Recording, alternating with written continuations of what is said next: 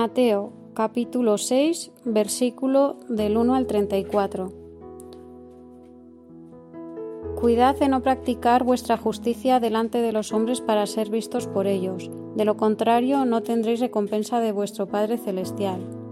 Por tanto, cuando hagas limosna, no lo vayas trompeteando por delante como hacen los hipócritas en las sinagogas y por las calles, con el fin de ser honrados por los hombres. En verdad os digo que ya reciben su paga. Tú, en cambio, cuando hagas limosna, que no sepa tu mano izquierda lo que hace tu derecha. Así tu limosna quedará en secreto, y tu Padre, que ve en lo secreto, te recompensará.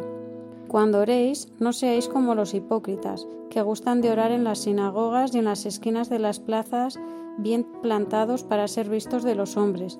En verdad os digo que ya reciben su paga. Tú, en cambio, cuando vayas a orar, entra en tu aposento y después de cerrar la puerta, ora a tu Padre, que está allí en lo secreto, y tu Padre, que ve en lo secreto, te recompensará. Y al orar, no charléis mucho, como los gentiles, que se figuran que por su palabrería van a ser escuchados. No seáis como ellos, porque vuestro Padre sabe lo que necesitáis antes de pedírselo. Vosotros, pues, orad así. Padre nuestro que estás en los cielos, santificado sea tu nombre. Venga tu reino, hágase tu voluntad así en la tierra como en el cielo.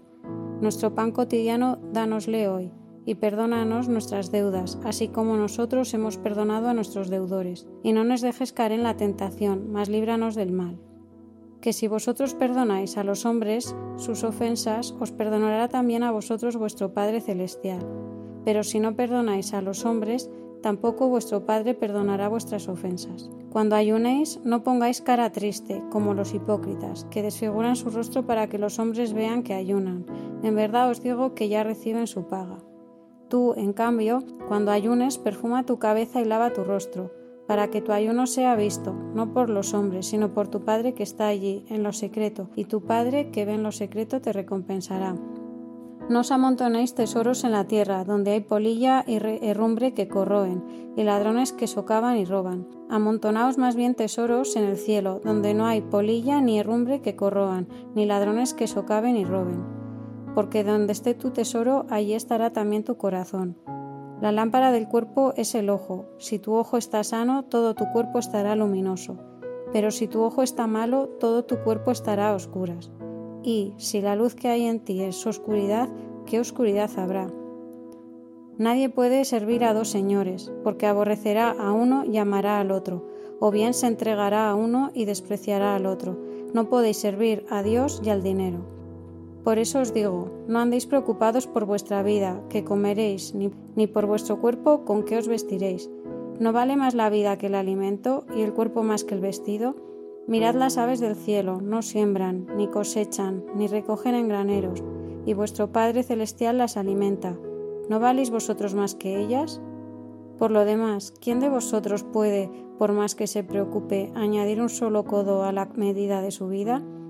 Y del vestido, ¿por qué preocuparos? Observad los lirios del campo, cómo crecen, no se fatigan, ni hilan. Pero yo os digo que ni Salomón, en toda su gloria, se vistió como uno de ellos. Pues a la hierba del campo, que oye si mañana se echa al horno, Dios así la viste. ¿No lo hará mucho más con vosotros, hombres de poca fe? No andéis, pues, preocupados diciendo, ¿qué vamos a comer? ¿Qué vamos a beber? ¿Con qué vamos a vestirnos? Que por todas esas cosas se afanan los gentiles, pues ya sabe vuestro Padre Celestial que tenéis necesidad de todo eso. Buscad primero su reino y su justicia, y todas esas cosas se os darán por añadidura. Así que no os preocupéis del mañana, el mañana se preocupará de sí mismo.